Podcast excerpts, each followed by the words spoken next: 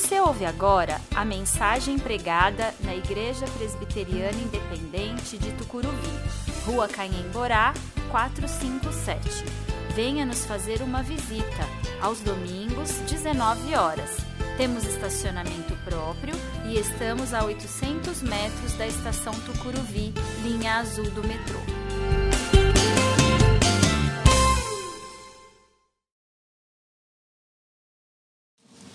Apocalipse, capítulo 21, do primeiro ao sexto versículo. Então vi um novo céu e uma nova terra, pois o primeiro céu e a primeira terra já não existiam, e o mar também não mais existia. E vi a cidade santa, Nova Jerusalém, que descia do céu da parte de Deus, como uma noiva belamente vestida para seu marido. Ouvi uma forte voz que vinha do trono e dizia: Vejam, o tabernáculo de Deus está no meio de seu povo. Deus habitará com eles e eles serão seu povo. O próprio Deus estará com eles. Ele lhes enxugará dos olhos toda lágrima e não haverá mais morte, nem tristeza, nem choro, nem dor. Todas essas coisas passaram para sempre. E aquele que estava sentado no trono disse: Vejam, faço novas todas as coisas. Em seguida disse: Escreva isto, pois o que lhe digo é digno de confiança e verdadeiro. E disse ainda: Está terminado. Eu sou o Alfa e o Ômega, o princípio e o fim. A quem tiver sede, darei de beber gratuitamente das fontes da água da vida. O vitorioso herdará todas essas bênçãos, e eu serei seu Deus, e ele será meu filho. E até o verso 7. Aqui estava só até o 6, né?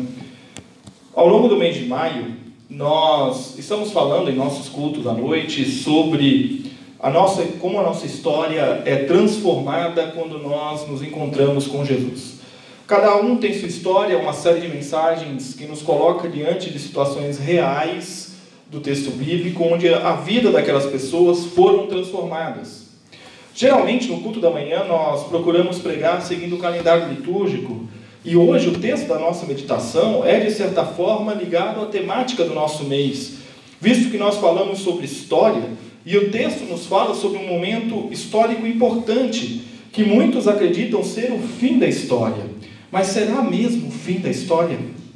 O texto do Apocalipse é um dos mais enigmáticos para os cristãos. Especulações, conjecturas, tudo em nome de se descobrir como será o amanhã.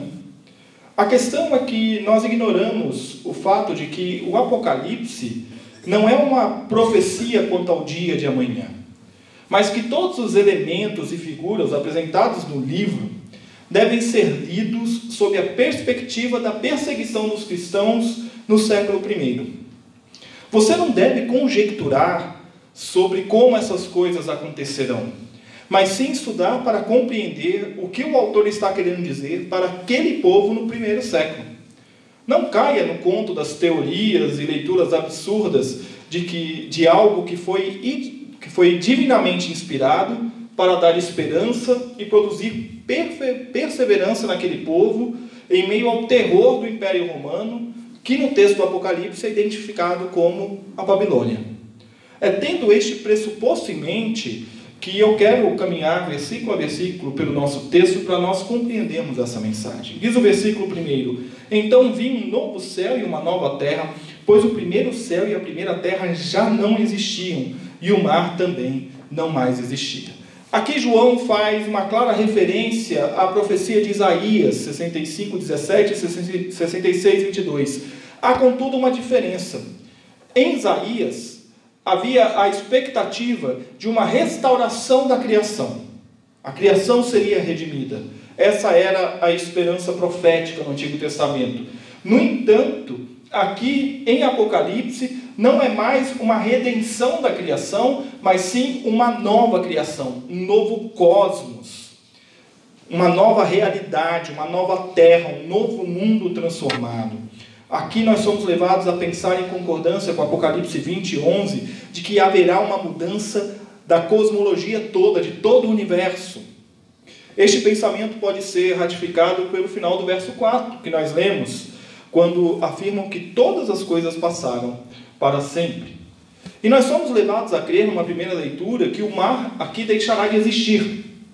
Mas aqui nós precisamos nos lembrar de uma coisa: o mar, para o povo da antiguidade, era a morada dos monstros, era o desconhecido supremo. Havia um medo do mar, um temor do mar. E por mais que se dominassem as técnicas de navegação, aquele lugar, aquela profundeza, aquele pedaço de água para onde se olhava e não se via o fundo, aquilo era um mistério gigantesco. Assim, nós precisamos olhar para esta referência, para esta figura de que o mar não mais existirá, como o fim da maldade. A morada da maldade vai acabar. A morada de onde emerge o mal para assolar a humanidade irá terminar. Isso não significa o fim das águas. Nós precisamos nos lembrar que para aquele povo do Oriente, a água era um elemento de vida essencial. Num clima desértico, era sinal de vida, de abundância, de sobrevivência para eles. Basta nós nos lembrarmos que o próprio Apocalipse faz referência que do trono fluirão rios de água viva. O céu, a terra, o mar deixam de existir. O cosmos se recria e com ele surge a Nova Jerusalém. E vi a cidade santa, a Nova Jerusalém, que descia do céu da parte de Deus, como uma noiva belamente vestida para o seu marido. A nova criação, o novo cosmos, não surge como algo desorganizado ou fora da realidade, mas vem como uma cidade. E aqui nós precisamos entender o que o autor está querendo dizer quando ele usa o termo polis.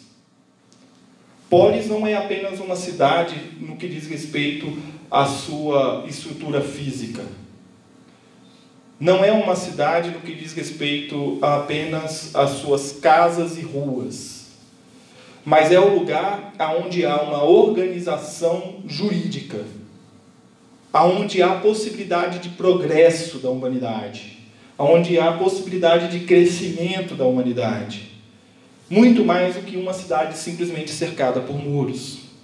E há aqui uma junção de significados, porque no Antigo Testamento quando nós vamos ver as referências à cidade, né, o Senhor é como uma cidade edificada sobre o um monte, onde para lá correm todos os povos.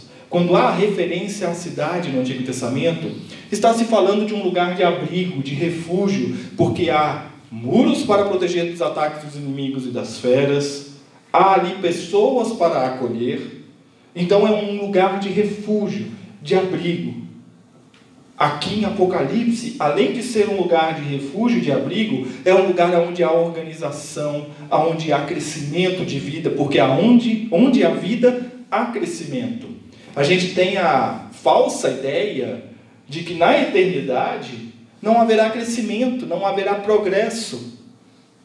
Mas lembre-se, se há vida, há crescimento. E se a vida é eterna, esse crescimento é eterno. É por isso que não tem mente capaz de imaginar aquilo que nós viveremos na eternidade. E nessa nova Jerusalém, nós temos a junção deste conceito, desse conceito de abrigo, de refúgio, de uma cidade é, em pleno desenvolvimento e organização, regidos pelo noivo.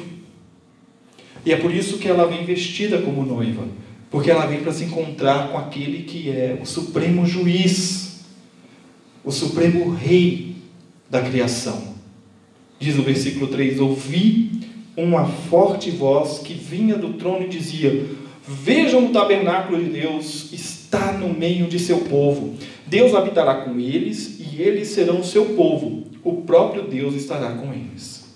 O tabernáculo aqui não deve ser entendido necessariamente como uma tenda, porque o tabernáculo era uma tenda. E nós precisamos levar em consideração que se está chegando uma cidade edificada, não há razão de se ter uma tenda no meio da cidade. O tabernáculo tinha um significado para o povo do Antigo Testamento, que não era a tenda, mas era a presença do próprio Deus ali. O povo não precisa mais peregrinar, desmancha a tenda, carrega, caminha mais um pouco, monta acampamento, monta o tabernáculo, as tribos se posicionam. Não há mais a necessidade disso. O uso da palavra tabernáculo aqui é para dizer que ali é a morada de Deus com os homens. E essa morada é reforçada pelas expressões seguintes: Ele não vai mais levantar acampamento, é morada fixa e eterna, onde o povo de Deus estará com ele para todo o sempre.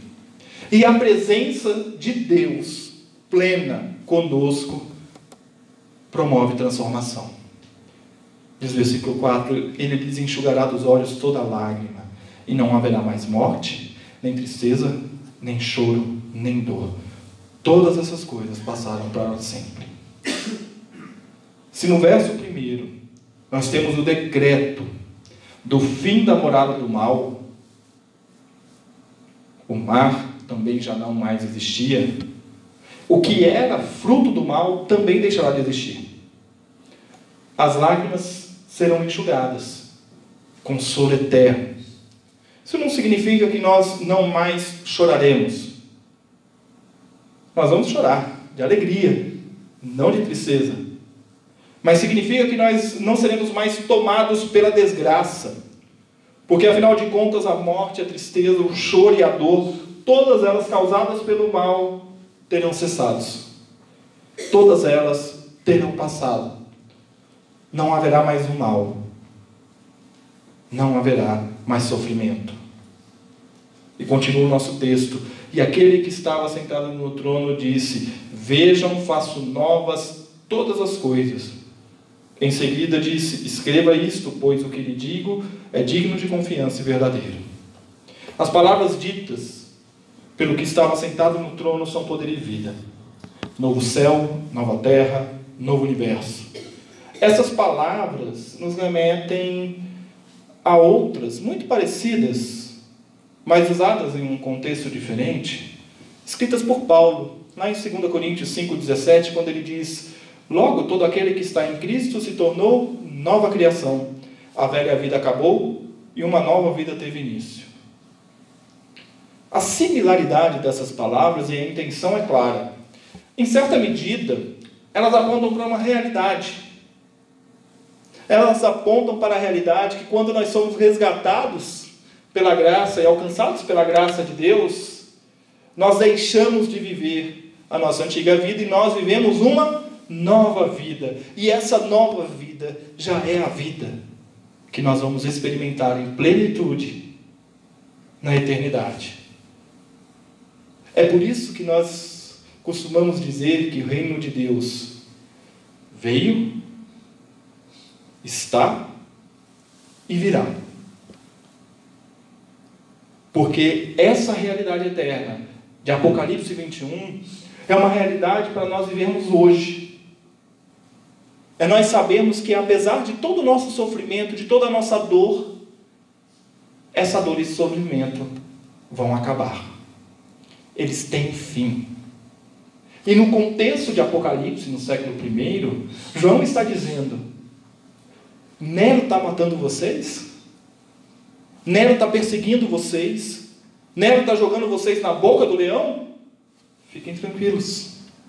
Não há sofrimento que não tenha fim. Fiquem tranquilos, porque amanhã vai ser outro dia. E esse outro dia será um dia de justiça, um dia de realização plena da vida. E nós experimentamos hoje a alegria da Nova Jerusalém. E nós vivemos estes lampejos da Nova Jerusalém em nossa vida hoje. É isto que nos faz passar pelo sofrimento, pela angústia, pela dor, não nos rendendo a ela, porque Cristo já venceu na cruz. Nós nos esquecemos que a vitória de Cristo na cruz é a consumação de uma obra iniciada no Éden e que se conclui aqui, na eternidade, em Apocalipse 21. E diz o nosso texto, e disse ainda: está terminado. Eu sou o Alfa e o Ômega, o princípio e o fim. A quem tiver sede, darei de beber gratuitamente das fontes da água da vida. Se na criação quando Deus concluiu a criação, ele viu que tudo era bom. E eu gosto muito dessa expressão porque ela não é um ponto final da criação. Vocês já pararam para pensar nisso? Ele viu que era bom. Ele fez as coisas, as coisas que ele fez, ele gostou. Mas aqui no Apocalipse, ele põe um ponto. Está terminado. O que eu comecei lá no princípio está terminado. E é por isso que eu sou o Alfa e o Ômega. O princípio e o fim. Acabou a tristeza. Acabou o tormento. O juízo de Deus gerou uma nova criação. E floresce um novo jardim, contrariando toda a história de morte e opressão que a humanidade experimentou até então. E é por isso que o autor retoma aqui as palavras de Apocalipse 1, 8. Eu sou o Alfa e o Ômega, o princípio e o fim. E ora, se tudo está feito, não há mais nada o que fazer, certo? Certo. A sede foi saciada. A sede foi saciada. É por isso que ele diz que ele vai dar de beber água da vida a todo que tiver sede, para que a sede seja saciada. Não há mais o desejo daquilo que não existe mais dentro de nós, porque nós experimentaremos satisfação plena. E olha a água aparecendo aqui mais uma vez como figura de vida e não de tormenta. Água da vida, água que nos dá saciedade plena, água que mata a nossa sede.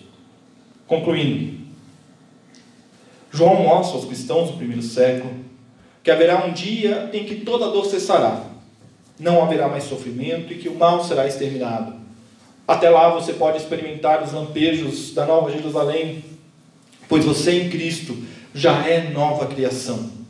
A graça de Deus se derramou sobre nós e nós não vivemos mais para a morte, e sim para a vida. Tudo se fez novo, o mal perdeu. E enquanto não se concretiza, nós devemos assumir a postura de esperança e fé diante do mal. Eu gosto muito de uma canção do Chico Buarque e enquanto eu escrevi esse sermão, essa canção volta e meia ecoava. Quando ele diz: Você que inventou a tristeza, ora tem a fineza de desinventar. Você vai pagar e é dobrado cada lágrima rolada nesse meu penar. Apesar de você, amanhã há de ser outro dia. Embora a gente saiba o contexto que foi escrita essa canção, eu gosto de olhar para esses versos no contexto do Apocalipse. A tristeza, a perseguição, a cristãos sendo mortos a fio de espada, a cristãos tendo que viver a sua fé escondidos, trancados, cultuando, com as portas e janelas fechadas. Mas apesar do imperador, amanhã vai ser um novo dia. E é nessa esperança que nós vivemos. Hoje Hoje eu sofro. Hoje eu enfrento dor. Hoje eu enfrento sofrimento. Hoje eu enfrento angústia. Mas o amanhã vem aí. O amanhã vem aí. E talvez aqui a gente possa se lembrar das palavras dos salmistas. O salmista vai alta noite mas eu espero pelo Senhor como os guardas esperam pelo romper da manhã. E eu quero que você tenha em mente de que o romper da manhã está chegando. Os primeiros raios já estão brilhando sobre nós. E é por isso que nós temos paz, que nós temos segurança, que nós temos fé, que nós temos a certeza de que Deus está conosco nós não caminhamos para o final da história. Ao afirmar tudo está feito, Deus está concluindo sua obra que ele vira que era boa lá no Gênesis e que se conclui aqui no Apocalipse.